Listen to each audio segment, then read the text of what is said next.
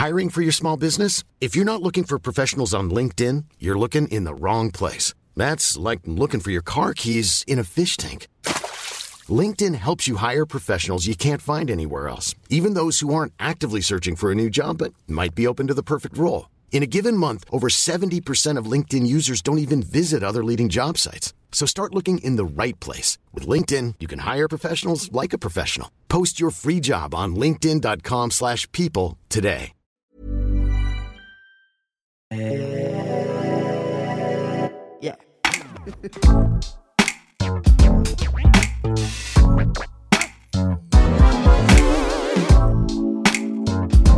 Podcast. Salut, c'est Juliette Katz de Coucou les Girls. Alors jusqu'à maintenant, je me suis jamais présentée parce que je me suis dit que bah peut-être vous me connaissiez, mais en fait peut-être pas du tout. Mais euh, je sais pas, voilà, je fais des trucs sur internet, euh, sur euh, YouTube, sur Instagram, des photos, des vidéos. Je parle de, plein de sujets très différents. Et euh, bah du coup, n'hésitez pas à me suivre si vous ne me connaissez pas. Et bienvenue.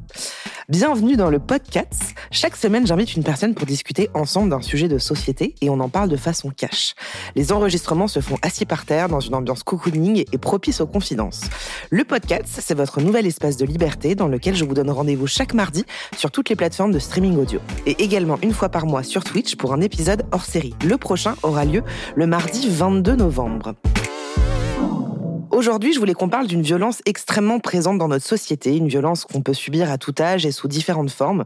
C'est le harcèlement et pour ce nouvel épisode, je suis en compagnie de Sidonie. Salut Sidonie. Salut, Comment ça va? Ça va très bien et toi? Ouais, ça va, t'es pas trop stressée? Euh, Je l'étais en arrivant, mais euh, vous m'avez mis très à l'aise, donc euh, tout va bien. Oui, parce qu'effectivement, on l'a accueilli euh, nu. Non, T'imagines, on t'accueille vraiment. La belle ambiance. C'est ça, accueil très bizarre. Bah, justement, on se met à nu, donc ça peut être euh, C'est vrai. Le lien. Exactement. Euh, alors, avant de commencer, est-ce que tu peux te présenter, nous dire rapidement ce que tu fais dans la vie, qui tu es, etc. Bien sûr, donc je m'appelle Sidonie, j'ai 28 ans, je suis chargée de communication. Euh, j'ai eu un parcours un, un peu- compliqué scolairement. Euh, j'ai fait de l'hôtellerie, j'ai fait de la restauration, j'ai fait ensuite un bac L, après une seconde et première technologique. Je suis partie dans le journalisme, mais c'est un milieu que je n'ai pas forcément apprécié. Et euh, après deux ans, deux ans et demi de grosse, grosse dépression où du coup c'était euh, très compliqué euh, pour moi, j'ai réussi du coup à trouver un travail de chargé de communication où j'ai signé mon CDI. Ça fait combien de temps là? Là, j'ai signé en, j'ai commencé en mars. Ok, donc récemment là. Ouais, ouais, ouais, très récemment. Ouais. Et ça te plaît, tu te sens bien Ça me euh, plaît, ça me plaît parce que déjà je bosse en famille, j'ai la chance de travailler en famille Ok. et, euh, et du coup euh, déjà ça ça fait que je me sens beaucoup plus à l'aise, beaucoup plus créative et j'ai déjà pas l'anxiété d'avoir une phobie sociale de personnes Ouais. que je ne connais pas au travail. Ok, Et oui, ça oui, c'est une immense chance pour moi et puis en plus j'ai mon bureau donc je peux avoir mes moments de calme, mes moments Ouais. de repos et ça c'est hyper important euh, pour moi quoi. Ouais, bon bah trop bien si, ça te, si tu te sens Ouais. bien euh, là-dedans. Euh, Est-ce que tu peux décrire ta personnalité en, en trois mots? Alors je dirais artiste, fofolette. Fofolette. On n'est pas Ouais. sur fofolle, Non, mais fofolette. fofolette. Ok. Parce que euh, j'aime bien le être déjà. Et puis Ok. ça fait un peu. euh, Je suis très enfantine aussi Ouais. par moment. Je- Très mature, mais aussi très enfantine. Et en dernier, euh, je suis hyper impulsive. Ok, donc on a dit fofolette, impulsive et tu m'as dit quoi? Artiste, Artiste. Ok, très bien. Alors le mot ou l'expression que tu utilises sans arrêt? Du reste. Du reste? Du reste. Ah ouais? En fait, c'est un truc de famille. Depuis petite, on lui dit. Et tout le monde, quand je dis du reste, ils me disent Hein? Mais oui, ça veut dire quoi? Bah, euh, du reste, euh, j'ai oublié de te dire. C'est, euh, tu sais, en mode. euh, Ah au fait. Voilà, exactement. Sauf que nous, on dit du reste. Et moi, c'est un truc de famille qui me paraît totalement normal. Et à chaque fois que je le dis, les gens, ils sont là. Hein? Mais qu'est-ce que t'as dit? Genre euh, ah du reste, je suis allée euh, chez. H&M. Ah, du reste, j'ai oublié de te dire. euh, exactement, c'est ça. Ah, c'est comme une virgule pour toi. Ouais, exactement. Ah, je le dis vraiment, mais tout le temps, quoi. Je connaissais pas du tout. Ce, mais personne ne connaît et je sais pas du coup d'où ça vient. Bah, soit c'est un truc de famille que vous avez inventé, c'est possible. soit ça vient, je ne sais pas. Famille artistique qui invente des mots. Bah voilà, ça doit être ça. Euh, ok, et l'endroit où tu te sens le mieux? Euh, alors, c'est bizarre à dire, mais on va dire à l'intérieur de moi, à peu près dans n'importe quel endroit, du moment que j'arrive à me replier, en fait. À te à me- reconnecter à toi. Voilà. Donc, ça peut être dans mon lit, comme beaucoup. Ça, c'est vraiment mon lieu de, où je sais que je vais être plutôt bien. Mais vu que je fais beaucoup d'anxiété, en fait, c'est vraiment moi, ma maison mère, entre guillemets, quoi. Parce que même dans mon lit, je peux avoir des crises incontrôlables. Mais à partir du moment où tu te sens connecté à toi, ça. ça peut être n'importe où, quoi. C'est ça, exactement. Ok, je trouve que c'est une jolie réponse. Qu'est-ce que tes proches disent de toi? Ouf euh, ça a été très compliqué. On va dire que ils, me, disent que je suis très artiste. Ça veut dire quoi être Alors pour eux, artiste, c'est que je suis un peu, euh, je suis un peu dans mon monde en fait. Tu vois, c'est, euh, j'ai pas, j'ai pas forcément les codes de la société ou les codes des choses, et je vais un peu faire en fonction de moi. Et du coup, les gens ne comprennent pas forcément certaines de mes, enfin certaines choses que je fais, euh, notamment même au niveau du travail. Tu vois, euh, j'ai pas forcément les codes intégrés. T'as une manière de travailler. Euh, c'est ça, une manière de travailler. en fait, tout dans ma manière de m'habiller, dans ma manière de parler. Il y a des mois où je peux rester genre un mois chez moi, personne va me voir. Et là, enfin après, je vais voir plein de gens en l'espace d'une semaine. Et puis je peins beaucoup, j'écris énormément. Et je pense que c'est aussi euh, la thérapie euh, par l'art quoi, qui m'a énormément aidé. Euh, donc un peu le côté artistique. Ok, donc ils disent que tu es un peu artiste. Quoi. Ouais, et depuis l'enfance, c'est ça. Apparemment, j'ai toujours été un petit peu décalée en fait par rapport aux autres. Et ça te va? Maintenant, mais ça a été très compliqué. Bon, bah, je pense qu'on va en parler. Exactement. Euh, on va rentrer justement dans le vif du sujet. On va essayer de comprendre un peu les, racines du mal, entre guillemets, mm. du, harcèlement. Euh, quand est-ce que tu as subi du harcèlement pour, pour la première fois dans ta vie? Est-ce que tu peux nous en parler un petit peu? Ça a commencé dès le primaire. Euh, on me disait que j'avais des grosses fesses. Alors, d'accord, ok, déjà bizarre. mais t'avais quel âge? Parce que primaire, je devais avoir 8-9 ans quand es en primaire. 8-9 ans, d'accord. Et donc, c'était tes, tes, tes camarades C'était les camarades, ouais, de classe. Et euh, j'ai, c'est des souvenirs de. On, me disait déjà que j'étais trop ronde. Et tu sais, t'as les visites médicales où en fait, t'as tous les enfants qui étaient ensemble en débardeur et culottes. Et euh, l'infirmière avait déjà dit Ah non, mais toi, euh, il faut que t'arrêtes les goûters. en gros, les gâteaux au goûter, c'est fini. Elle avait noté ça sur le carnet. À 8-9 ans. forcément, à 8-9 ans. Ça a commencé dès cet âge-là. Et, euh, et, du coup, en fait, ça a été euh, toujours au niveau de mon poids, au niveau de. Et puis j'étais quelqu'un de très timide, très réservé, donc j'arrivais pas forcément à m'intégrer facilement. Et, euh, et, du coup, j'étais beaucoup attaquée, bah ouais, sur mon physique, quoi. Et est-ce que c'est un truc, parce que moi, ça me parle un peu. Mais est-ce que tes parents, ils t'ont mis dans une case comme ça? Est-ce que c'est eux qui te l'ont? Parce que moi, je sais que typiquement, bon là, c'est au-delà du harcèlement, mais moi, je sais que j'étais même pas ronde quand j'étais petite. J'étais la plus grosse de mes copines, mais sans être grosse. Enfin, quand t'es enfant, euh, voilà. Et en fait, je crois que si euh, mes camarades, les profs et mes parents me l'avaient pas notifié, je crois que je m'en serais jamais vraiment rendu compte ou que ça aurait jamais été un, complexe. Est-ce que toi, ça a été, enfin, ta famille t'en a te, te l'a pointé du doigt? Est-ce que Comment ça s'est bah, passé En fait, moi, je viens d'une famille où vraiment, euh, tu dépasses la taille 36, t'es grosse, quoi. Clairement, c'est euh, toutes les femmes de ma famille, elles étaient plus ou moins fines. Et en fait, j'avais mes frères qui étaient très virulents avec moi au niveau de mon poids. Et donc, c'était, euh, tu vois, j'avais pas de répit, en fait. Dès que je rentrais à la maison, mes frères qui me faisaient des réflexions. Et du coup, j'ai commencé à faire de la boulimie à cause de ça, parce qu'en fait, je mangeais mes émotions. Mais à 8-9 ans? À 8-9 ans, ouais, j'ai commencé très tôt. Et j'ai jamais eu un rapport sain à la nourriture, en fait. Et je me rappelle que j'avais une sorte de défi dans ma tête de d'arriver à réussir à aller chercher de la nourriture dans la cave sans que personne me voie en mmh. mode ouais c'est une victoire tu vois et pour mmh. moi c'était vraiment un moyen quand je mangeais je me sentais bien quoi je me sentais heureuse c'était euh, et puis après, euh, tu as l'entrée au collège. Et ça, ça s'est passé vers le CM1, CM2. Et puis après, bah, tu as l'entrée au collège où euh, là, ça a été euh, la descente, quoi. Ça a été euh, l'enfer. Donc quand tu étais en primaire, c'est là où ça a commencé un ça peu Ça a commencé, mais très petit, ouais. Et ça, ça se faisait sous quelle forme? Est-ce que c'était moral, physique? Est-ce que y avait... C'était t'es grosse, t'as des grosses fesses. Ah, regarde, Sidonie, elle a vraiment des grosses fesses. C'était plus des remarques, tu vois, qui pour eux, pour eux je pense que c'était vraiment anodin et pas du tout dans un sens méchant. Bah, un peu quand même, on va pas se bah, mentir. Moi, je l'ai pris vraiment, tu vois, je me dis, quand t'es enfant, tu te rends pas forcément compte et tu répètes souvent aussi ce que tes parents te disent ou ce que t'entends. Ouais, ça c'est sûr, mais, mais je pense aussi que quand même on est enfant, on n'est pas bête. On se rend compte que quand on dit ça, c'est pas pour être gentil, c'est parce non, non, bien sûr. mais je pense qu'ils se rendaient pas compte de l'impact que ça pouvait ah, oui, avoir. Voilà, oui, je me suis mal exprimé l'impact que ça pouvait avoir sur moi et tout ce que ça allait déclencher par la suite, en fait. Et, et quand, quand tu étais face à ça, euh, comment tu réagissais? Comment ça te. C'était quoi ta première réaction? Est-ce que tu avais honte, tu avais peur, tu te cachais? Ah, J'avais honte. J'avais l'impression, j'avais envie d'être une petite souris qui se cache Je me rappelle encore que c'était les premières fois où j'avais vraiment envie d'être une petite souris qui se cache, mais tout au fond. Et je me mmh. rappelle de la scène où on était devant les ordinateurs avec les vieilles disquettes noires mmh. qu'on mettait. Et, je me souviens que j'avais cette envie. Et en plus, en primaire, tu n'as pas le droit d'aller aux toilettes quand tu veux. Donc, tu peux mmh. même pas t'échapper, entre guillemets, de la salle. Et, j'avais des larmes qui coulaient en silence parce que j'ai toujours été hyper sensible, hyper émotive. Mais je disais rien parce que je me disais, c'est normal, en fait, qu'on me dise ça. Oui, donc c'est moi qui suis pas normale à réagir comme ça. C'est ça. Et j'avais toujours cette impression de non mais c'est toi Sidonie, euh, tu fais exprès, nan nan nan, c'est pas si grave. Et alors, qu'est-ce qui s'est passé au collège? Parce que tu dis que là, ça a été un peu la descente aux enfers. Euh. Collège, la sixième, ça allait à peu près. Et en fait, en cinquième, ça a commencé à être des insultes, ça a commencé à être des coups. Je me suis pris des coups de poing dans la figure par un garçon de ma classe qui me donnait, qui m'a donné un coup de poing un jour, qui m'a fait tomber dans les escaliers. C'était euh, des thés sales, tu te laves pas, j'étais tout le temps toute seule. Et, c'était vraiment euh, toute la journée. On, même, on, faisait même des rumeurs sur moi comme quoi j'avais traité de pute certaines personnes alors que je ne connaissais même pas ce mot. Et en fait, toute la journée, je me levais avec une boule au ventre de ah me bah, dire qu'est-ce qui va encore se passer aujourd'hui. quoi. Et, et le pire, je crois, c'est que dans tout ça, les profs, ils voient, ils voient ce qui se passe et ils ne font rien. Et quand tu vois une gamine qui débarque tous les midis à l'infirmerie en disant j'ai mal au ventre, je me sens pas bien, ah ouais et qui te renvoie en cours en disant non, c'est rien, alors qu'au bout d'un moment, tu devrais te poser des questions. Mmh. Et moi, j'ai vraiment eu de la colère envers l'enseignement et envers, euh, envers, envers quand je me suis rendu compte de bah, ce que j'avais subi. Et ça a été ça pendant quatre ans. Et tous les soirs, je me rappelle, je devais avoir un courage de fou parce que tous les soirs, je me disais, OK, tirons le côté positif de la chose.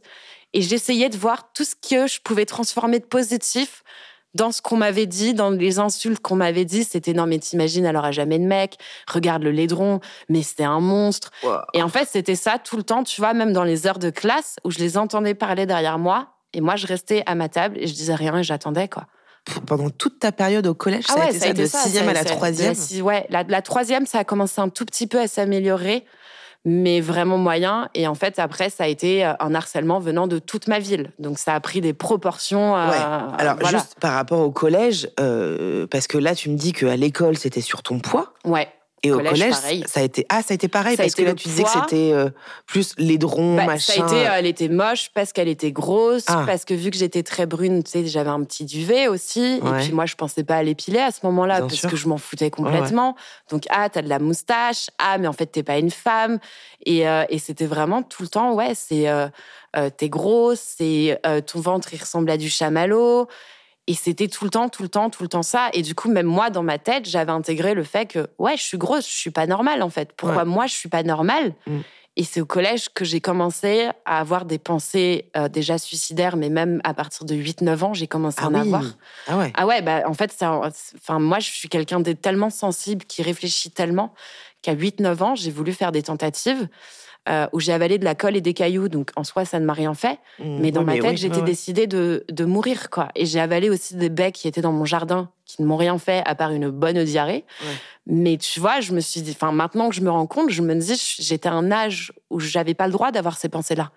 Et en fait, moi, dans ma tête, j'avais l'envie de mourir. Je me disais, mais, mais pourquoi en fait? Et j'avais honte par rapport à ma famille de me dire, ils doivent avoir honte de moi en fait. Parce que vu que moi, je vis ça tous les jours. En fait, hmm. eux, ils doivent avoir honte aussi d'avoir une sœur pareille. Ils doivent se dire, hmm. mais pourquoi ils ont une sœur pareille? Le truc, c'est que ça, j'ai l'impression que ça venait de tous les côtés, parce que ça venait, euh, que ce soit euh, à l'école, comme à ta famille, ou bah, si tu fais un 36. Enfin, parce que quand tu disais, euh, au-delà du 36, on est grosse, mais est-ce que grosse est égal à moche pour eux? Bah, oui, moi je le ressentais comme ça, clairement. C'était, tu vois, vu que ça faisait un peu de la bourgeoisie, c'était tu, tu as une allure à avoir et être grosse, tu ne peux pas avoir de l'allure en fait. D'accord. Pour moi, je le comprenais comme ça, alors que bullshit complet quoi. Oui, mais à l'époque, tu le pensais aussi. Mais à l'époque, j'en étais persuadée. Je me disais, le jour où je serai fine, tout ira bien dans eh ma vie et tout sera merveilleux. Ce sera la, réponse, euh, ce sera le, le, la réponse à toutes mes ouais, questions. c'est ça, voilà. Et j'avais l'impression que si je devenais mince, et eh ben en fait tous les points de ma vie que je ne comprenais pas allaient d'un coup aller mieux. Mon hypersensibilité, euh, le fait que j'ai un trouble borderline aussi, euh, qui fait que bah, je suis toujours un peu dans les extrêmes, euh, très heureuse ou très triste. Et en fait, pour moi, c'était tout le monde était comme ça. Et je me rendais pas mmh. compte que bah, pas du tout. Les gens prenaient pas autant à cœur ce que moi je prenais à cœur. Et que du coup, ils ne pouvaient pas non plus comprendre ce que moi je ressentais dans ces moments-là. Et c'est tout le travail que j'ai fait après de me dire, mais en fait, eux, ils ne se rendaient pas compte non plus du mal qu'ils te faisaient parce que tu laissais rien paraître. Donc ça a commencé à 8 ans à peu près et ça, ça, a continué jusque, enfin en tout cas de, de 8 ans jusqu'à la période collège. Est-ce que dans cette période-là, tu as, osé en parler à quelqu'un? Est-ce que ah t'en parlais pas du Jamais. tout Ni à ta famille, ni à l'infirmière? Parce que tu disais que tu allais tous les midis chez Tous les midis, je disais que j'avais mal au ventre, mais euh, je disais que j'avais mal au ventre euh, en mode, euh, tu vois, je voulais rentrer chez moi quoi. Mmh. Et je me rappelle que je voulais rentrer chez moi pour lire Harry Potter parce que euh, c'était euh, le. Enfin, Harry Potter, tu sais, je pense que ça a aidé beaucoup de gens aussi dans mon cas parce que c'est un garçon qui est mal aimé, qui est un peu rejeté, etc. Et par contre, non, j'avais tellement honte en fait que tous les soirs, je me rappelle que je pleurais dans mon lit, je priais et je, voulais seulement une amie. Je priais pour avoir. Parce que tu n'avais pas d'amis euh, au collège, il y a personne qui était avec toi, donc euh, c'était un peu dans ce qu'on imagine du cliché de celle qui mange toute seule à la cantine, machin. Et je mangeais même pas du coup parce que j'avais trop honte d'aller toute seule. Et, ouais. et dès que j'allais à la cantine, on me disait mais regarde tout ce qu'elle mange, mais regarde tout ce qu'elle a oh dans son assiette. Et du coup, en fait, ça s'arrêtait jamais, quoi. Mais je, je, me demande quand même parce que. Enfin, tu rentres à la maison, t'étais pas bien, tes parents ne voyaient pas ça? Non. Ou parce que juste t'arrivais à bien le cacher ou c'est juste que, que j'étais très forte. Et puis en plus, on est cinq enfants, donc tu vois, il y avait pas que moi sur mmh. laquelle se concentrer. Et, euh, et T'avais une chambre à toi toute seule Ouais, ouais, ouais, ça j'ai beaucoup de chance. Euh, j'avais ma chambre et je pense qu'il se rendait. En fait, je pense que ma mère voyait que quelque chose n'allait pas très bien, mais elle se disait c'est l'adolescence, c'est le questionnement. Et il y avait même une, euh, une amie, euh, enfin la maman d'une fille que je voyais au collège, qui un jour avait appelé ma mère pour la prévenir de ce qui se passait parce que ça devenait vraiment trop grave. Et ma mère, euh, elle m'a convoquée, elle m'a dit Est-ce que c'est vrai? Je lui disais Non, non, eh non, c'est faux. Parce que tu avais honte. Parce que j'avais beaucoup trop honte et que je me disais S'ils le savent, mais ils vont se dire Mais, mais, mais pourquoi on a une fille pareille, en fait? Hmm. Pourquoi on, a accouché d'une. Pourquoi j'ai accouché d'une fille qui est même pas capable d'aller bien en société, entre guillemets, quoi? Donc, enfin, ce que je trouve hyper difficile, c'est que, en fait, on te pointe du doigt en disant que t'as un boulet. Allez, je grossis le mm. trait. Sauf que, du coup, à un moment, bah, tu le, as la, as la sensation d'être un boulet, vu qu'on n'arrête pas de te le dire. Et donc, tu veux pas être un boulet pour ta famille. Donc, tu tais, tu te tais et tu dis rien. Et juste, tu rentres chez toi et tu pleures. Et tous les matins, tu as la boule au ventre pour aller à l'école. Ah ouais, c'était un enfer. Je me rappelle, mon père me déposait très tôt en plus. C'était vraiment, ça devenait physique, quoi. J'avais des douleurs, mais c'était. Euh, parce que je savais qu'il allait se passer des choses encore dans la journée, que j'allais devoir encore encaisser. C'était les mêmes personnes à chaque fois qui venaient s'acharner Ah, c'était le même groupe de personnes, dont une qui s'appelle Louise. Et ce prénom, et je crois qu'il restera. plus, oh, mais il restera dans ma tête à tout jamais, quoi. le Louise. Et c'est celle qui a été, je pense, la plus virulente. Et, euh, et puis après, euh, j'ai subi un harcèlement venant de toute ma ville, de tous les jeunes de ma ah, ville. c'est quoi cette histoire hein? J'avais trouvé une amie en troisième. Et euh, Toujours dans le même collège? Ouais, mais qu'elle m'utilisait parce que j'avais une cousine qui était très populaire. Je pense qu'elle m'utilisait pour se rapprocher de, de, de son groupe d'amis à elle et tout. On était devenus un trio et la troisième a raconté des mensonges sur moi en disant que j'avais raconté à tout le monde que un mec, une nana qui fait récupérer les mouchoirs sales, euh, enfin une histoire mais complètement délirante. D'accord. Et en fait, tout le monde m'a tourné le dos du jour au lendemain. C'était des insultes. C'était, euh, je n'osais même pas sortir de chez moi tellement j'avais peur, tellement j'étais angoissée. Il m'avait balancé mes affaires par dessus parce que j'avais dormi chez la fille quelques temps auparavant. Elle m'avait balancé mes affaires par dessus la grille du jardin. Oh et, et j'en arrivais à un point où j'avais même pas peur pour moi, j'avais peur pour ma famille en fait. J'avais peur pour mon petit frère. Et tous les soirs, je pleurais en me disant je prie que mon petit frère ne subisse pas ce que j'ai vécu. Moi, je suis ah. prête à subir ça encore, mais je ferai tout pour que lui ne peur subisse des répercussions? Ouais. Et j'avais peur que lui subisse la même chose et qu'il n'ait pas la force de supporter ça, quoi. Ouais. Parce que je pense que même à mon jeune âge, je me rendais compte que j'avais quand même les épaules, quoi, que je portais quand même quelque chose de, difficile. Ah bah ouais, très clairement. Enfin, c'est quand même ça, ça n'arrive pas à n'importe. Enfin, c'est pas que ça n'arrive pas à n'importe qui, mais c'est que ce que tu racontes là, on est beaucoup à avoir subi du harcèlement et des violences à l'école. Moi, j'en ai vachement vécu sur mon poids et tout. Mais là, de, je trouve que c'est très, très, très, très, très violent, en fait, tout ce que tu racontes. Et quand tu dis que toute ta ville. Euh, c'est quoi cette histoire En fait, c'est les jeunes que je fréquentais parce que je faisais partie de l'aumônerie. D'accord. Et, euh, du coup, j'avais rencontré un groupe de, de, potes. Et en fait, à partir du moment où la fille m'a mise de côté, tous les autres m'ont mis de côté, en fait. Et j'étais devenue sans aucune raison. Sans euh. aucune raison. Et je suis sortie il y a quelques temps avec un de mes anciens harceleurs. Pire erreur au monde, mais parce que pour moi c'était genre le garçon de ma ville, nan nan nan. Et quand il est revenu vers moi, donc après toute une période, euh, je me suis dit euh, waouh. À, quel âge là? Euh, c'était bah là, c'était il y a deux ans, trois ans. D'accord. Et je me suis dit waouh. Et j'ai, en fait, je me suis rendu compte que j'avais toujours cette mentalité de gamine de Mmh. je suis la petite grosse qui va Mmh. pouvoir sortir avec le mec que toutes les nanas voulaient. Hmm. Et ça, c'est quelque chose où il faut faire très attention. Moi, je pense qu'il ne faut pas reprendre contact avec les gens qui vous ont harcelé. Maintenant, je me rends compte que ça a été une grosse erreur que j'ai faite parce que ça a ravivé des choses Ah ouais, extrêmement C'est ce que douloureuses. te demander, ouais. C'est ça. Et la personne ne s'est jamais excusée, m'a quitté comme une merde un mois et demi après et m'a complètement détruite encore plus, quoi. Est-ce que pendant que tu étais avec lui, tu essayais de lui en parler, de, de lui dire. euh, C'est lui à la base qui est venu m'en parler et qui m'a dit que ça avait été injuste. Et c'est lui, en fait, qui m'a raconté que ça avait été injuste parce que moi, je l'ai jamais su, en fait, toute cette Hmm. histoire. Je pensais que c'était moi la coupable. Attends, j'ai pas suivi là, j'ai pas Bah, tu compris. sais, euh, il y a quelqu'un qui avait inventé des rumeurs. Ouais. Et en fait, il pensait que c'était vraiment. La personne avait laissé courir que ces rumeurs venaient de moi. Et en fait, moi, je n'ai jamais su que euh, il y avait une nana qui avait ramassé des mouchoirs sales Ah, d'un mec. c'est ouais. ça. Et qu'elle était folle amoureuse et que machin. Et du coup, les filles m'ont dit Ah, mais t'as changé, donc on veut plus te parler.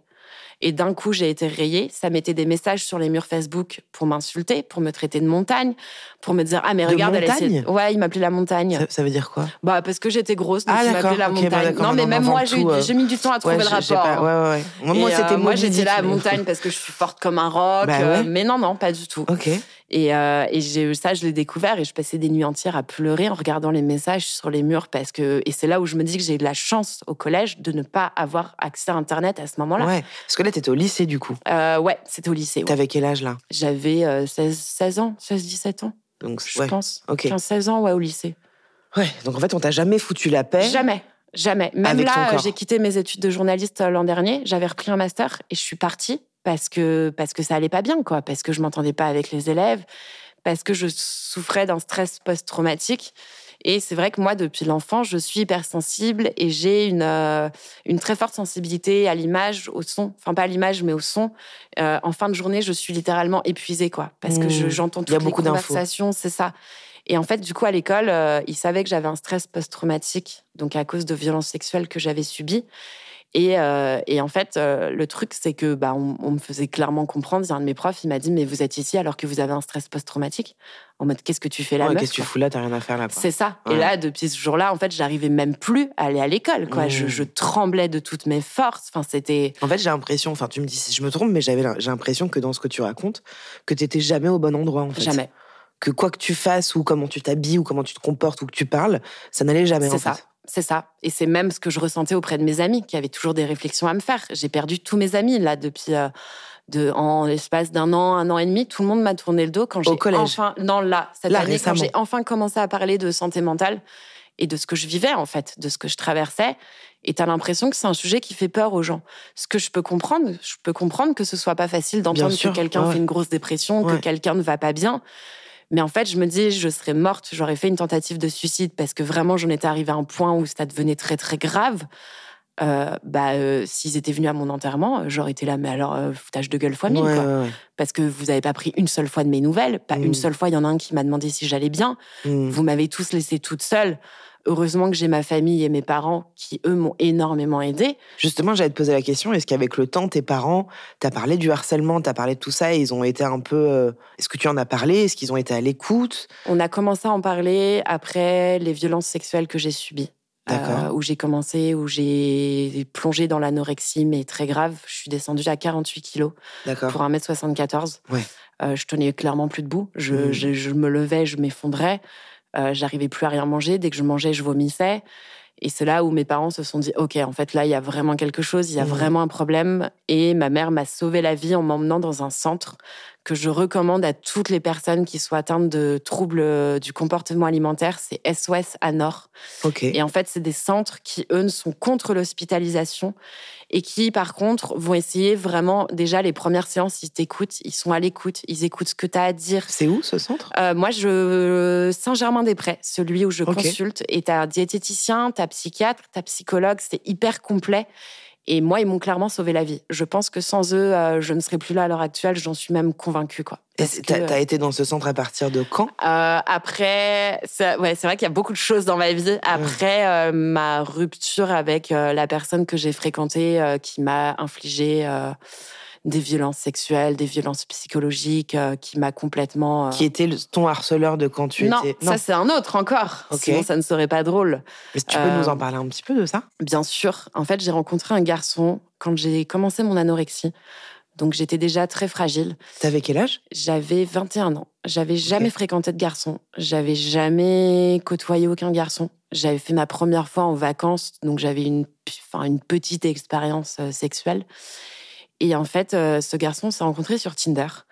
Et euh, alors qu'à la base, j'avais pas très envie d'aller sur ce réseau, mais je me suis laissée tenter. Les premiers rendez-vous se sont hyper bien passés, enfin dans ma tête, parce que je me hmm. suis rendu compte après coup qu'en fait, il y avait déjà des choses. Et cette relation a duré neuf mois, mais neuf mois où en fait il me droguait, il me faisait prendre de la cocaïne. Ah euh, je me réveillais le matin, j'avais des bleus partout, des bleus qui faisaient tout le bras, tout mon bras. J'avais une dizaine de bleus sur les jambes. Je ne comprenais absolument pas ce qui se passait. Et en fait, j'étais tellement en emprise avec lui que j'avais l'impression que c'était de l'amour. Je pouvais lui envoyer 40 messages par jour. Le mec faisait exprès de ne pas me répondre pendant deux jours. Et ensuite, il me disait, mais t'es folle, mais t'es machin. Et j'ai découvert par la suite qu'en fait, il avait une copine depuis le début. Donc, il menait deux relations en parallèle. Et moi, il me disait que si je prenais du poids, euh, il me quitterait, que, alors qu'il savait ce dont je souffrais, il savait que je vivais, que, que je vivais de l'anorexie. Il m'a progressivement éloigné de ma famille, éloigné de mes proches. Enfin, le parcours typique du mec euh, manipulateur, pervers et, et qui m'a fait faire des choses sexuellement. Euh, je pense qu'il y a des choses dont je me rappelle même pas parce que mon cerveau a complètement occulté. Euh. Voilà, je m'en suis, je me suis rendu compte de tout ça un an après quand j'ai commencé à me réveiller en pleurs avec des flashbacks. Et en fait, j'avais zéro souvenir de presque toute cette relation, quoi.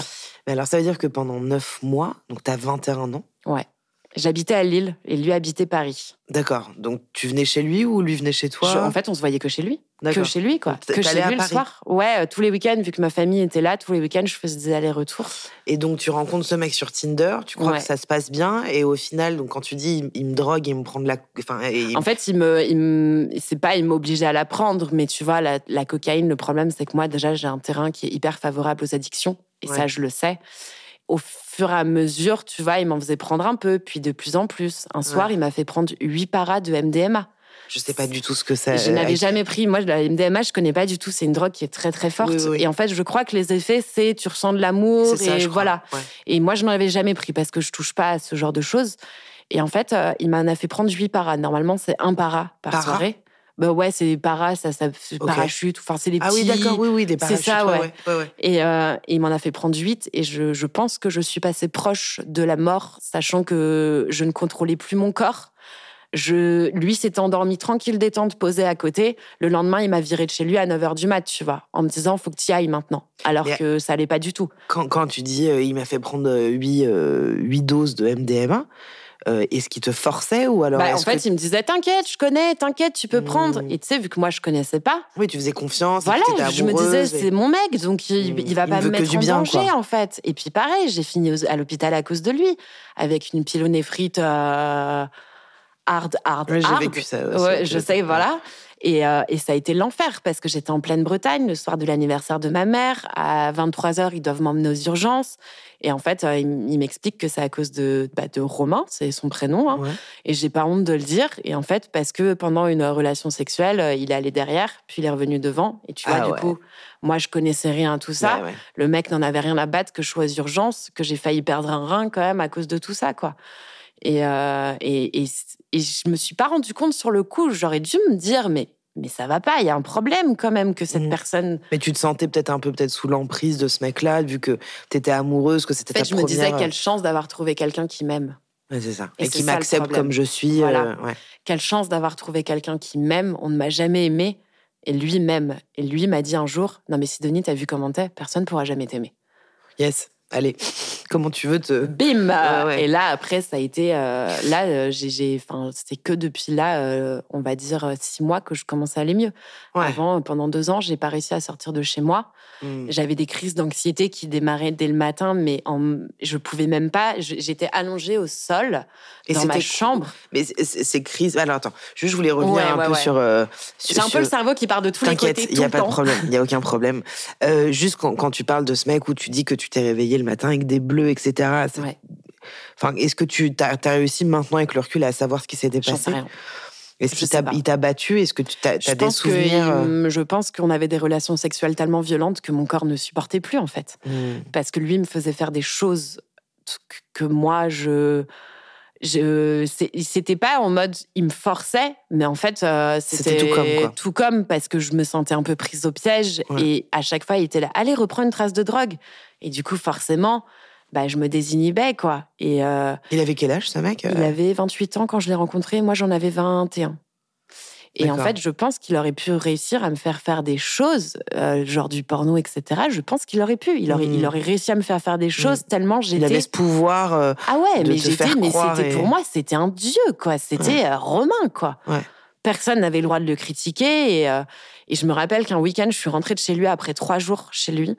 Et ma mère m'a vu sortir de la voiture tellement maigre que même elle, elle a eu peur. Elle m'a dit on part aux urgences Sidonie, c'est pas possible. C'est stop. Et j'ai réussi à parler avec elle. Et c'est là où mes parents ont commencé à ouvrir les yeux et à se rendre compte que quelque chose n'allait pas et que, mmh. et que ça devenait vraiment très grave, en fait. Quand tu parlais tout à l'heure que tu as subi des violences sexuelles, euh, est-ce que tu peux, parler, tu peux nous parler de ça un petit peu ou, c'est un peu... Euh, bah, c'est surtout dans le sens, il me forçait à faire des choses où j'avais très très mal, où j'étais pas à mmh. l'aise. Mmh. Et en fait, je me suis rendu compte que pour moi... Mais tu parles de Romain, là, tu parles pas d'autres personnes. Pareil, j'ai subi aussi des viols avant de mecs, où en fait, moi, la notion du consentement, tu vois, je l'ai découverte super tard. Bah j'avais l'impression que si j'embrassais un mec, eh ben, j'étais obligée d'aller au bout. Parce que ah. je me disais, tu lui as donné... Euh, tu lui as donné une impression d'eux, donc, si en fait tu vas pas jusqu'au bout, bah, c'est que tu es une salope, quoi. Ça veut dire que tu chauffes la personne et que t'es même pas foutu d'aller jusqu'au bout. Voilà. Mmh. Et en plus, euh, j'avais une ancienne meilleure amie à l'époque qui m'a complètement détruite, qui m'a menti sur, un, enfin, sur une multitude de sujets, etc et avec qui j'ai coupé les ponts du reste parce que je me suis rendu compte de beaucoup de choses et qui, elle, en gros, euh, me disait clairement euh, bah, c'est ton mec, de toute façon, euh, il a pas pu te violer, c'est faux, c'est du mytho. Et la nana racontait mes histoires à tous ses potes et à tout le monde. Donc dès que j'arrive en soirée, les gens étaient là ah, c'est toi qui t'es fait violer par ton ex et qui souffre d'anorexie Et moi, j'étais là, genre. Bonjour. pardon. et elle, elle me disait non, mais c'est parce que je me suis dit que ça pouvait les aider, eux. Bah ouais, mais en fait, c'est ta vie, meuf, ou enfin, on, on est où là? Mmh. Et tu vois, c'est là où aussi, moi, ça a été un travail hyper compliqué, que je commence enfin à me dire, je suis une vraie personne, j'ai le droit de vivre pour moi et non pour les autres. Bah, ce, qui est, ce qui est compliqué, enfin, je trouve, et pourtant je suis pas psy tout ça, mais que j'ai la sensation depuis que tu as 8 ans, en fait, on te fait chier et on, mais on te fait chier, c'est peut-être très léger comme terme, mais tu subis euh, des moqueries, de l'harcèlement, on te fait chier avec ton poids, euh, tu subis euh, des viols, ce mec qui, avec qui tu sors mais qui est ton harceleur, et puis après tu rencontres ce mec avec qui tu vis des expériences qui sont éloignées, enfin très très à l'opposé de ce que tu es. En fait, je pense que c'est difficile, honnêtement. Et puis en plus de ça, tu viens d'une famille nombreuse où tu parles pas à tes parents parce que tu veux pas leur faire honte. et puis je voulais, le romain, je voulais pas leur faire de la peine aussi après. C'était aussi le fait de, tu vois, les protéger en même temps que j'avais honte. Je voulais aussi les protéger et qu'ils s'inquiètent pas pour moi parce que j'avais pas envie qu'ils s'inquiètent. Mmh. Mais pourquoi t'avais pas envie qu'ils s'inquiètent? Parce qu'en même temps, il y avait trop. Parce que euh, parce que j'avais déjà dans ma famille, il y avait déjà euh, j'avais un frère qui était un petit peu plus difficile niveau comportement.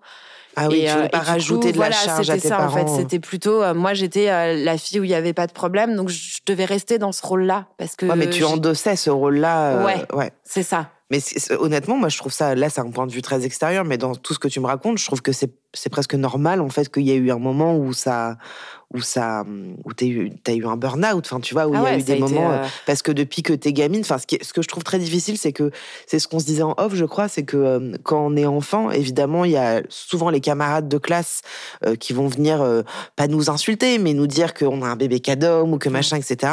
Ça, tu vois, comme, comme tu le disais en off, ça commence dès, dès, dès ce moment là euh, et que toi, avant même de te découvrir, avant même de découvrir ton adolescence, ta vie, ton corps de femme, de tout ça, en fait, on vient de pointer, te pointer du doigt euh, ce que les autres pensent de toi, euh, au, lieu de, enfin, je sais pas comment je pourrais dire ça, mais que t'as même pas eu le temps, en fait, de te découvrir. J'ai pas eu le temps de me trouver, en fait. T'as pas eu le temps, en fait. C'est que je les savais autres absolument pas qui j'étais avant bah, le Covid. Pour moi, ça a été le premier confinement ça a été euh, hyper dur, mais en même temps, pour moi, ça a été sauveur. Parce que je me suis parce pris dans la gueule tout ce que j'avais caché.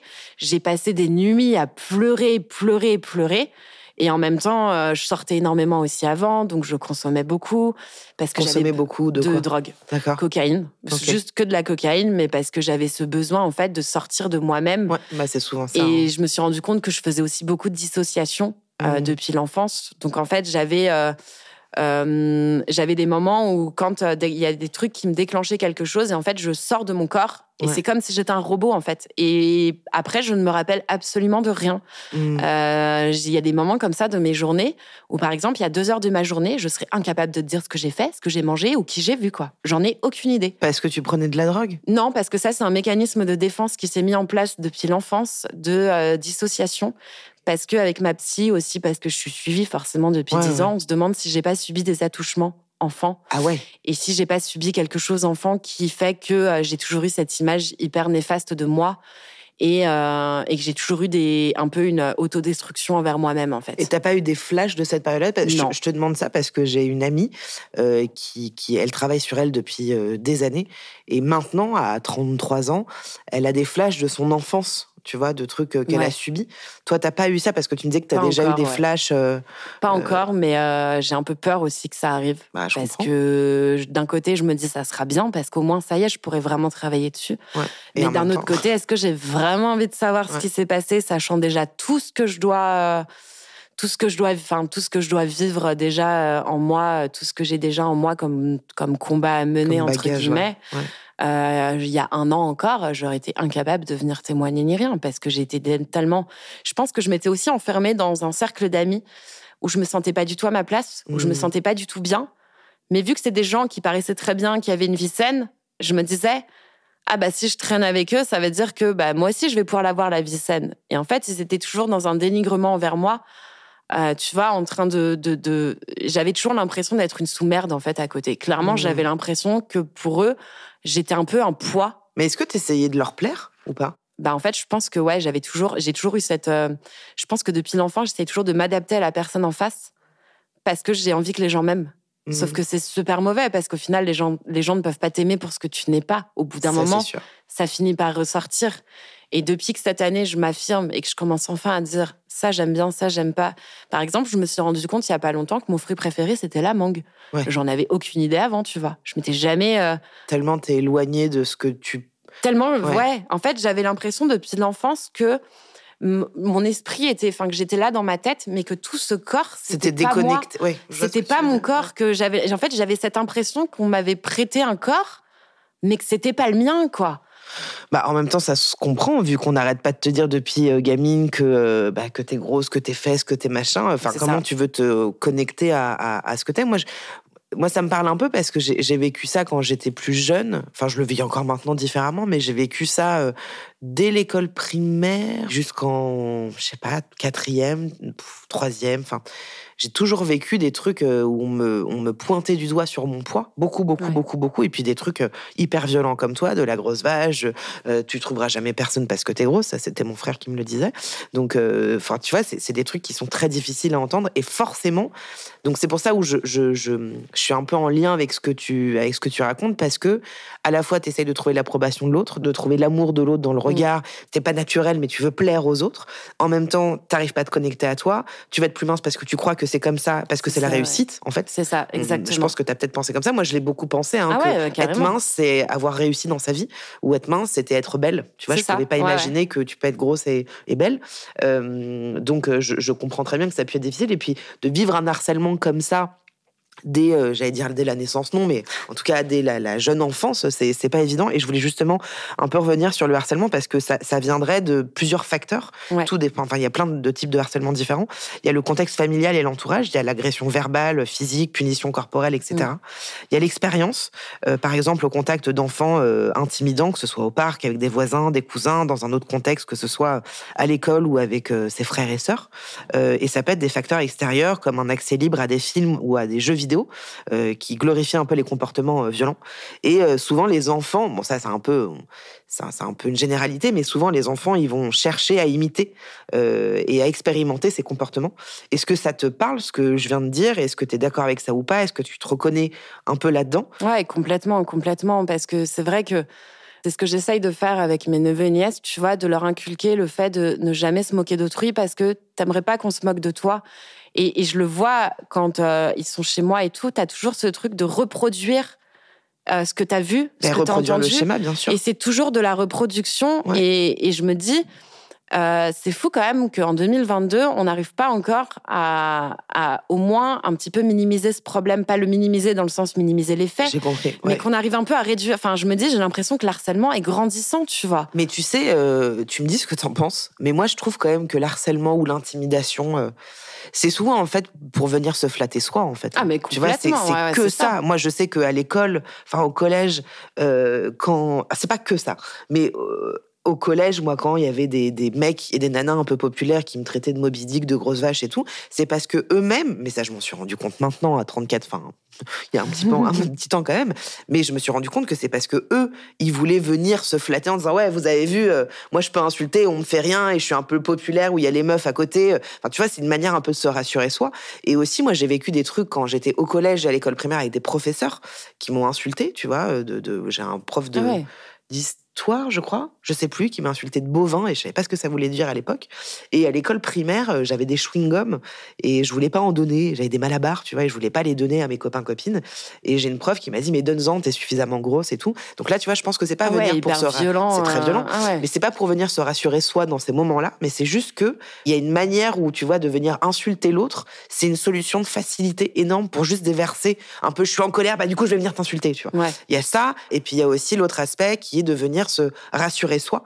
Et je trouve que c'est quand même, euh, comme tu le dis, en 2022, bah, peut-être qu'il serait temps un petit peu de, de, de, calmer ça, tu vois, parce que c'est... Ouais, ce qui me fait peur surtout, c'est avec Internet, tu vois, parce que je me dis, moi, l'harcèlement que j'ai vécu, je l'ai déjà eu un peu sur les skyblogs. Justement, je, voulais t'en parler. Est-ce que toi, tu as déjà vécu un petit peu du cyberharcèlement?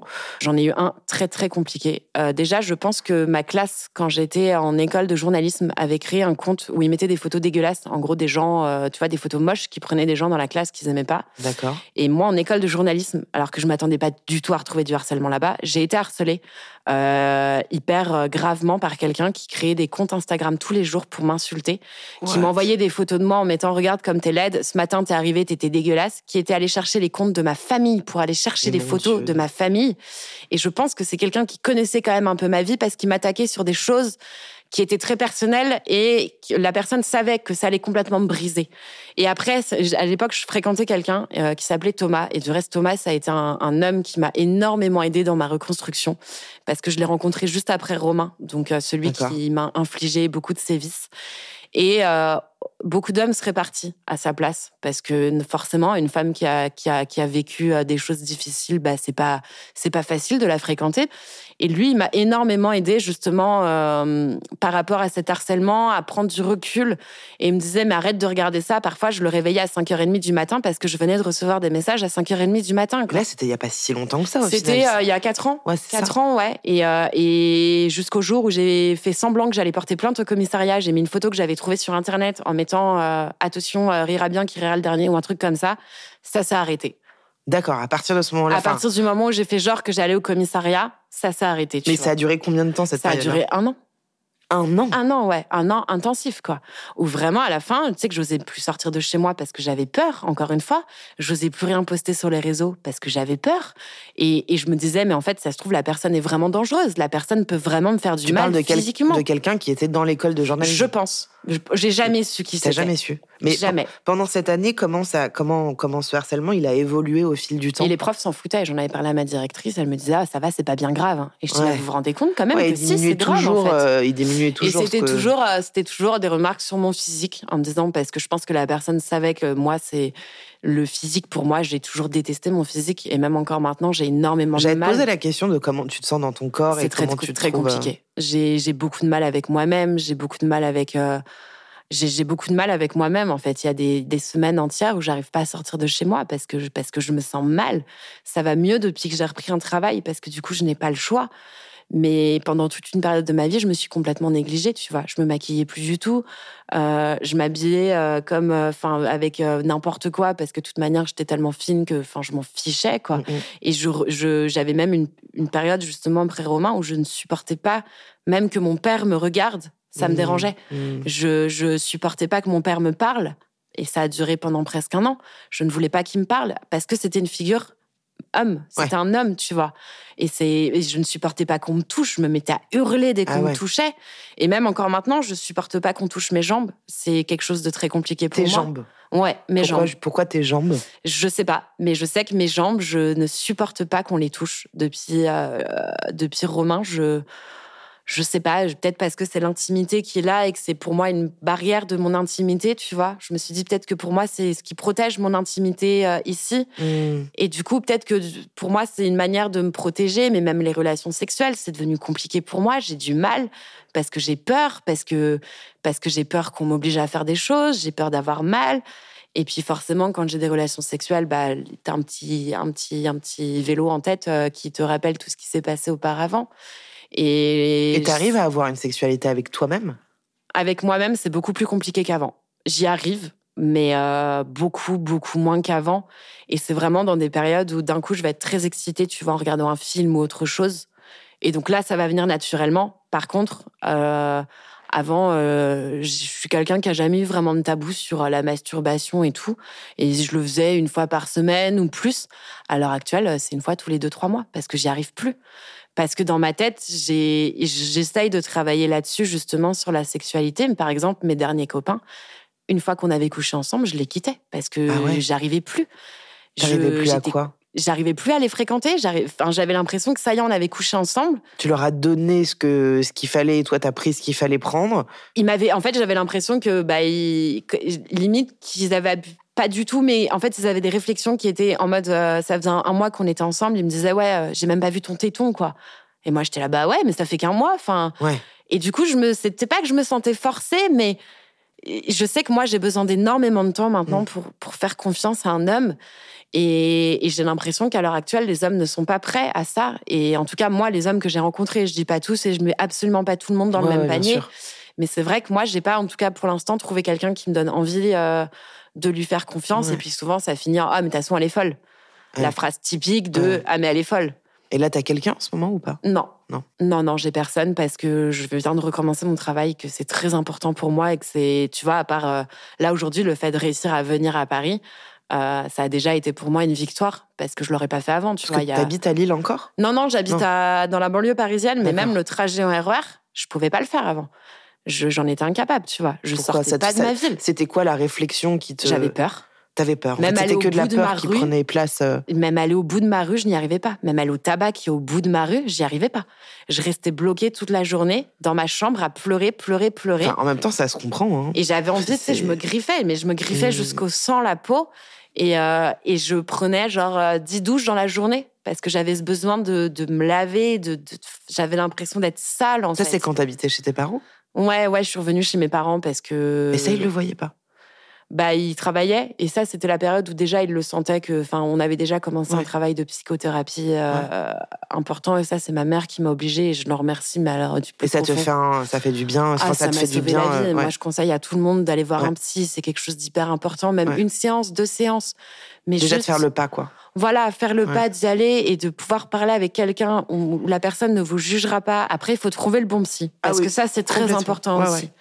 Mais, ça, c'est important ce que tu dis parce que moi j'en parle souvent euh, sur Twitch notamment parce qu'on aborde plein de sujets très différents et à chaque fois quand les gens me posent des, des, questions, bah je sais pas, ils me posent des questions sur leur vie. Souvent je leur dis bah allez travailler sur vous parce que bah moi je sais que je fais ça depuis des années. J'ai vu plein de petits différents parce que justement comme tu dis, faut trouver le bon thérapeute, le, bon euh, transfert, etc. Moi je conseille ça à tout le monde d'aller travailler sur soi sous plein de formes différentes. Hein. de la psychanalyse, c'est comportementaliste, t'as plein de trucs différents et euh, c'est pas juste pour les fous faut arrêter de croire ça, vraiment. Euh. C'est ça. Moi, j'ai beaucoup d'amis euh, qui, qui, ont fait les démarches pour, et certains, certaines qui sont depuis maintenant 3, 4, 5 ans, d'autres qui ont fait que deux mois. Mais en fait, à partir du moment où tu fais déjà, tu fais le pas pour, c'est déjà une immense victoire. et que euh, moi, je sais que tu sais que maintenant, moi, ma psy, là, je la vois une fois par semaine. Pendant un moment, je l'ai vue deux fois. Et c'est vraiment. et je, je le voyais pas comme ça il y a dix ans. Mais maintenant, c'est vraiment un temps que je prends pour moi, mm. tu vois, pour, pour comprendre des choses, pour me, pour me séparer de choses euh, émotionnellement qui sont difficiles, tout ça. Donc, je pense que c'est, enfin, c'est pas je pense, c'est que c'est un, c'est un, travail qui est très, très, très, très bénéfique, vraiment. c'est hyper euh, important, ouais. Est-ce que tu as eu, comme, comme beaucoup de personnes, la fausse impression, parce que c'est une vraie fausse impression, d'être responsable de ce qui t'arrivait, de le mériter d'une certaine façon? Bien sûr. Bien sûr. Je, préfère juste quand même le dire que c'est jamais de votre faute, c'est jamais de ta faute, ça n'a jamais été de ta faute. Toi, tu as, ressenti ça comme ça. Ah ouais, évidemment. Après, je me disais, mais je l'ai cherché, c'est moi qui l'ai cherché. C'était, en fait, c'est euh, déjà, on a honte d'en parler à la base. De, le premier pas, c'est d'avoir honte d'en parler parce que moi, je sais que je me rappelle, j'avais honte même de, dire qu'il m'avait filmé dans des positions. Euh, voilà, c'est une honte pour moi. Je me disais, mais, mais les gens, ils vont me prendre pour qui, en fait? Et après, tu culpabilises parce que tu te dis, mais au final, T'aurais dû le voir, t'aurais dû voir tous ces signaux. Et en fait, plus tu réfléchis, plus tu te dis. Mais, en fait, c'est de ma faute, c'est moi qui ça, suis con, de ma faute, Et euh. à la fin, je n'étais même arrivée mais je l'ai cherché en ah fait. Et là, c'est là où la psy c'est un travail essentiel. Elle m'a aidé à me faire me rendre compte que non, il avait profité de ma faiblesse, qu'il m'avait violée. Il faut dire les termes, qu'il m'avait violée. Ou moi, j'ai eu énormément de mal avec ce terme. J'arrivais pas pendant mm. tout un temps. Je me disais mais non, mais non. Et en fait, si cette personne, voilà, m'a violée. Et, en fait, je pense qu'à partir du moment où tu arrives déjà à dire les termes, à dire ce qui t'est arrivé, c'est déjà une immense victoire par rapport à ce que tu as vécu. Que ce soit même par rapport à l'anorexie, moi, je sais qu'à partir du moment où j'ai reconnu être malade et que j'ai reconnu souffrir d'anorexie, ça a été une victoire pour moi. Et j'en parle sur mes réseaux sociaux, euh, sur Instagram. Et il y a tellement de nanas qui m'ont dit, mais merci d'écrire, merci d'en parler parce que moi, j'osais pas en parler. Pareil, par rapport au viol conjugal, elle me disait, mais moi, mon mec, il m'a abusé et j'ose pas en parler parce que tout le monde me dit, mais c'est ton copain, en fait, t'as pas, pas à te plaindre. et, c'est quelque chose qui, moi, maintenant, me met dans une colère noire, en fait. De plus en plus, j'ai de plus en plus de haine et de colère et une envie de faire bouger les choses parce que j'ai pas envie, en fait, que mes neveux et nièces grandissent dans un monde comme ça. Et j'ai peur pour eux, tu vois. Ouais, je, je, je, Et je pense que toi qui as un enfant aussi, euh, t'as assez crainte de, de te dire, Bien sûr. t'as as peur qu'ils grandissent euh, pareil à l'école, qu'ils subissent aussi des choses, que complètement et que tu te sens impuissante en tant que maman. C'est ça. Ouais, ouais, complètement. Euh, mais c'est vrai que nous on essaye d'être dans une réflexion. Bon là, euh, il n'a que 17 mois, mais moi j'ai subi ces trucs à l'école. Tu vois, j'en parlais pas à mes parents, mais parce que je pense qu'ils me questionnaient pas. Je pense peut-être que je me gourre. Hein. Ah, moi ils me questionnaient pas aussi. Je, crois. Hein. Et je sais que nous on s'est dit avec mon mec que quand notre fils ira à l'école, on le questionnera vraiment et on lui dira mm. comment ça va, comment tu te sens, est-ce que ça te fait du bien, est-ce que tu as des copains, comment. Enfin, tu vas vraiment s'intéresser parce que je pense que les parents ont aussi vachement un rôle à jouer, mais vraiment beaucoup, beaucoup, beaucoup. Et je suis convaincue que si tes parents avaient été, je dis pas que c'est pas bien, je les juge pas du tout. Toi, t'étais pas prête, c'était pas possible, mais que si tes parents ils avaient été là à te poser des questions, à dire comment ça va, Sidonie, comment tu te sens, etc. Peut-être, peut-être, peut-être, je dis pas que c'est sûr. Donné, ça peut-être.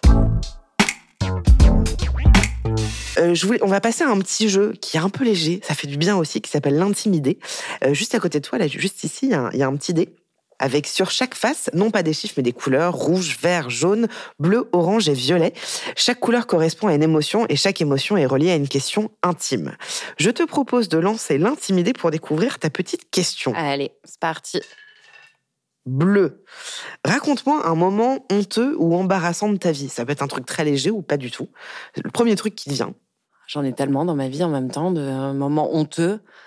Où toi, tu t'es senti genre, oh merde, si, si, si, j'ai un truc. Oh là là. Une fois, euh, je me rappelle, mais je, je, devais être au collège, je devais avoir 15-16 ans. Et en fait, j'étais partie de chez moi en jupe, sauf que je m'étais épilée qu'une jambe sur deux. Et je m'en suis rendu compte dans le RER, e et maintenant j'en rigole. Hein. Mais alors, sur le coup, je peux t'assurer que quand tu es adolescente, ah en plus, je lisais un, roman à ce moment-là, et il y avait un, mec qui s'était assis, il était là, il lit un roman porno et tout. Donc en plus, alors que pas du tout, t'avais juste une scène un petit peu olé olé dans le livre. Et, euh, et, je me rappelle que j'essayais de cacher ma jambe à moitié ah. poilue. Et maintenant, je rigole parce que t'avais juste oh, oublié en fait? Mais en fait, ouais, j'avais, tu sais, j'avais pas fait gaffe et je me rasais à ce moment-là, à cette période-là. Et tu sais, j'avais dû me raser vite fait en partant. J'avais dû faire une jambe. Hop, je vais fumer une clope. Je refais la deuxième. Et puis bah non quoi. C'est fou parce que ces trucs-là qui sont si enfin, tu vois, anecdotique et genre maintenant on en rigole. Ah, sur, le, moment, coup, t'as envie de mourir. T'as envie de te cacher. Quoi, ah, mais clairement, si j'avais pu me cacher sous la rame de métro, même me mettre à quatre pattes sous les chaises, je, l'aurais fait. Je comprends. Est-ce que tu, tu, tu, euh, tu peux. Euh, as, comment on dit déjà? Lancer le dé à nouveau? Oui. Alors, c'est du rouge. En même temps, je, je sais un peu maintenant, mais qu'est-ce qui te met en colère? Est-ce qu'il y a un truc où. L'injustice particulièrement et les violences faites aux enfants. Moi, je sais que ah les enfants, c'est quelque chose. Euh, euh, déjà, et puis les troubles du comportement alimentaire, les personnes qui qui jugent les TCA. Tu vois, moi, je sais que l'anorexie, euh, quand j'en faisais, j'étais vraiment dans une période où même l'idée de manger, je me mettais à pleurer, tu vois. Mm. Rien que l'idée de manger, je sais que ça peut paraître euh, ouf pour certaines personnes, mais en fait, je me mettais à pleurer tellement pour moi, c'était impensable. Mm. Et les gens qui disent que les TCA, euh, c'est rien de grave, que machin, si, ça mène à la mort, en fait, les TCA. Ça mène à la mort, ça mène c'est un sujet qui est très dangereux. Tu peux en mourir. C'est l'une des plus gros, enfin c'est l'une des causes de mortalité chez la femme, c'est les TCA. Mm. Et je pense que notre société a un énorme rôle à jouer là-dedans sur l'acceptation du corps de la femme, d'arrêter mm. d'en faire un objet de désir et que chaque femme soit comme elle est. En fait, chaque corps est beau. Euh, il y a des corps qui sont moins beaux que d'autres, mais c'est normal. Tu as d'autres qualités à ce moment-là. Euh, et, et, puis la beauté, c'est tellement Et puis la beauté, ça veut rien dire, c'est ça. La beauté, au final, euh, tu peux être belle un jour et puis le lendemain, non. Enfin, et puis la mm. beauté, c'est subjectif aussi pour chacun. Quelqu'un peut trouver beau quelqu'un et une ah bah autre personne moins. Puis la beauté, enfin, tu vois, qu'est-ce que ça veut dire aussi? Après, ça, c'est une autre discussion. Et c'est ce que j'essaye moi en ce moment de me détacher de mon corps, pas, pas de me détacher de mon corps, mais de me détacher de euh, mon niveau d'acceptation de moi-même vis-à-vis de mon poids, tu vois. Ouais. Et ça, c'est un travail. Et l'anorexie, je sais que j'en guérirai jamais. Je sais que toute ma vie, je l'aurai et que ça sera toujours mon moyen de de défense contre ce que je vis. Mm. Mais je sais aussi maintenant qu'on peut en sortir, qu'il y a des mm. moyens qui sont mis en place et qu'il ne faut absolument pas euh, minimiser l'impact que ça peut avoir. Mm. Non, je suis complètement d'accord avec toi. Avant qu'on conclue, je voulais aussi parler de l'harcèlement un peu de rue, mm. euh, un peu tout terrain. Est-ce que toi, tu as déjà été victime euh, de harcèlement de rue? Est-ce que c'est quelque chose que, que, que, tu dis oui, mais j'ai l'impression qu'en fait, toutes les femmes, en fait. En fait, je pense que toutes les femmes l'ont subi. Je, déjà, le plus... moi, j'ai remarqué, j'ai juste remarqué un truc, je subissais plus d'harcèlement quand j'avais 15-16 ans que maintenant à 28 ans. Et du coup, dans ma tête, je me dis, est-ce qu'il y a eh le truc de la jeune fille qui attire Mm. Est-ce que c'est une question d'âge? Tu vois, il y a tout un, truc à se poser comme question. Est-ce qu'on paraît plus vulnérable aussi à cet âge-là? Peut-être. Alors que maintenant, on est quand même plus décidé, plus. Peut-être, je sais pas. Mais en tout cas, ce qui est sûr, c'est que moi, je sais, et peut-être c'est la même chose de ton côté, mais dès que je parle de ça avec des nanas, en fait, toutes me disent oui. Et d'ailleurs, euh, en France, il y a 100% de femmes, 100% hein, de oh, femmes qui prennent les transports en commun, et 100% euh, ont déjà été victimes de harcèlement sexiste ou sexuel. Tout, enfin. Et puis c'est évident. Moi, dans, dans les transports en commun, j'ai vécu euh, de, des regards, des frotteurs, des mecs qui ont sorti euh, leur tub. Ah enfin, vraiment, j'ai vécu euh, ces trucs-là. Surtout devant un enfant, tu sais, moi, il y avait un exhibitionniste, hop, la parka, vraiment comme dans les films. Hein, et tout, tout, tout, je me chatouille. Voilà, c'est ça. Donc, c'est juste quand même, il y, y a, quand même un truc que, que parce que je, je sais pas s'il y a beaucoup de garçons qui, qui écoutent le podcast, mais c'est vrai que quand on parle beaucoup de féminisme et de et aussi de rapport au corps, que la femme n'est pas un morceau de viande, etc. Je sais qu'il y a quand même pas mal de gens qui disent ah mais ça va et en fait non ça va pas parce que dans la réalité, dans le concret, en fait, on a toutes subi ça et que c'est pas parce qu'on est une femme qu'on a un morceau de viande, c'est pas parce qu'on est une femme qu'on a forcément envie de niquer et que c'est pas parce qu'on porte un décolleté que c'est un appel.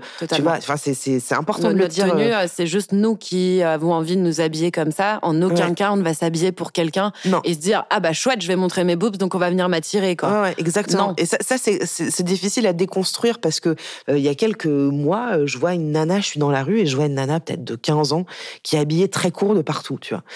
Et à la fois, je me suis dit putain, mais pourquoi elle s'habille comme ça? Tu sais, j'ai eu les deux pensées. Hein. Je me suis dit putain, pourquoi elle s'habille comme ça? On va la faire chier. Et après, je me suis dit mais je n'ai pas à penser comme ça en fait. Euh, tu vois Exactement. C'est terrible. Exactement les mêmes pensées où je me reprends et je me dis non mais attends attends, tu vas pas commencer à la juger. Et d'un côté, c'est plus t'as peur pour elle parce que tu sais ce qui peut arriver. Est-ce que encore maintenant, tu, tu flippes de rentrer toute seule chez toi le soir? Je ne sors pas le soir. Ah, tu ne sors pas? Je ne sors pas. À partir de 20h, je ne sors pas. Est-ce que parfois tu sors, mais du coup tu rentres avec, des, avec quelqu'un pour pas être seule? Soit mais ma, maman gentiment euh, vient me chercher euh, parce qu'elle sait à quel point j'ai très peur. Ou alors, exceptionnellement, je prends Uber, mais je t'avoue qu'avec tout ce qui est sorti dernièrement sur Uber. Ah, bah, justement. C'était la prochaine question. Et eh ben justement, est-ce que tu as déjà eu des mauvaises expériences avec des VTC, toi, euh, ou pas? J'ai déjà eu des hommes un peu chelous. Euh, tu vois, mais euh, ça a jamais été. Euh, je leur faisais bien comprendre. Moi, à chaque fois, j'ai la technique de je fais semblant que mon papa m'appelle. Alors, je sais que c'est bateau, mais en attendant, moi, ça me rassure et ça marche. Et tu vois, des chauffeurs qui s'arrêtaient au milieu de la rue, viens, on va, on va fumer une clope. Non, en fait, ah non, j'ai juste envie de rentrer chez moi, quoi. Et du coup, c'est vrai que moi, je regarde systématiquement le numéro de la plaque d'immatriculation. Je vérifie aussi sur l'application, et ça, c'est hyper important. Je préviens toujours quelqu'un quand je suis dans un Uber, que la personne puisse suivre mon itinéraire.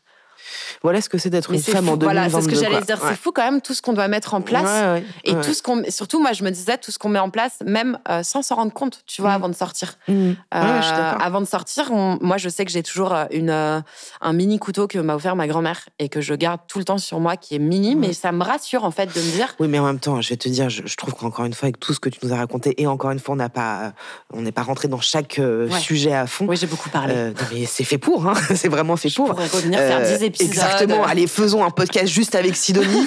Euh, non, non, mais je trouve qu'avec tout ce que tu nous racontes, enfin, c'est normal que tu aies peur. Enfin, c'est normal. En fait, mm. j'entends, tu vois, que, que tu aies peur et que, que tu te protèges, et, etc. Donc, euh, euh, et surtout, je, pense vraiment qu'avec le travail que tu fais avec ta psy et peut-être ailleurs avec. Enfin, je ne sais pas exactement ce que tu fais comme travail actuellement, mais de, je pense que tout ça va être vraiment salvateur après. Et petit à petit, j'ai l'impression que déjà, tu vas devenir ici d'en parler, alors que tu dis que ça fait que six mois que ça va mieux. Enfin, c'est énorme. J'avais peur, hein. j'avais peur de m'écrouler. Euh, bah, j'avais peur, tu vois, de dernier moment, de faire une crise d'angoisse terrible et, et parce que je suis encore sous traitement euh, mmh. médicamenteux. Et ça aussi, il faut pas avoir peur de prendre des médicaments parce mm. que ça, enfin, je sais que moi, j'étais la première à dire je ne veux jamais prendre de médicaments, mm, mm. mais ça peut vraiment être un soutien et une aide euh, qui, dont on peut avoir besoin et il faut pas en avoir honte en fait. Tout le monde peut en avoir besoin un jour et ça fait du bien et si c'est mis en place, bah c'est tant mieux quoi. Ouais, ouais. Je, je suis bien d'accord avec toi. On va conclure un petit peu cet épisode. Je voulais te poser deux petites questions. Euh, comment mettre fin à ce fléau global selon toi qui est le harcèlement et comment, qu'est-ce qu'on peut faire concrètement? Euh, Est-ce qu'il y a des choses selon toi qu'on peut mettre en place? Moi, j'ai l'impression que déjà rompre le silence, tu vois, c'est quand même un truc qui est hyper important. Surtout l'éducation aussi. Je pense qu'il y a beaucoup qui passent par l'éducation. Euh, je sais que l'éducation, je sais que c'est pas quelque chose qui est évident parce que je me rends compte que chacun a des moyens différents, chacun et, et, je sais que ça c'est voilà. moi j'ai eu la chance aussi d'avoir une famille où on avait les moyens, donc forcément ça aide, tu vois. Mais euh, l'éducation des enfants, de que tous les enfants peuvent être différents, que le monde entier est différent et que c'est pas parce qu'un tel a une différence que pour autant il faut se moquer. Ah, et, euh, et, et, ça, je, ça, j'ai l'impression que c'est quelque chose qu'on dit pas encore assez aux enfants en bas âge, tu vois, même si c'est compliqué. Et c'est aussi le, enfin, même si voilà, je sais que l'éducation euh, par le scolairement parlant, que les profs et tout, ils ont déjà énormément de travail et je sais qu'ils ont déjà énormément de choses à penser, mais être vigilant. Moi, ma sœur, elle est infirmière scolaire en milieu, euh, en milieu de collège, etc. Et je sais que dès, dès que j'ai su qu'elle avait ce poste, on en a beaucoup parlé toutes les deux parce que je lui disais, fais attention, essaye de remarquer les symptômes. S'il y a des élèves qui viennent beaucoup te voir, des trucs tout bêtes, mais qui peuvent sauver la vie d'un élève quand même. Quoi. Parce qu'on voit que ces derniers temps, il y en a quand même des élèves qui mettent fin à leur jour ah à cause bah justement des dangers d'Internet, du cyberharcèlement qu'il y a en plus de l'école. Hop, tu retournes à la maison, allez, tu jamais tranquille. Couche, quoi. Ouais, S'il y a des personnes qui nous écoutent là et qui, qui sont euh, victimes justement de harcèlement, de cyberharcèlement, de d'intimidation, etc. Euh, alors je sais que c'est pas facile euh, d'en parler et que c'est un moment qui est qui est compliqué parce qu'on a l'impression que on va se foutre de notre gueule, qu'on a la honte, qu'on on le mérite, etc. Sauf que vraiment encore une fois, sachez que c'est pas de votre faute, jamais, jamais, jamais.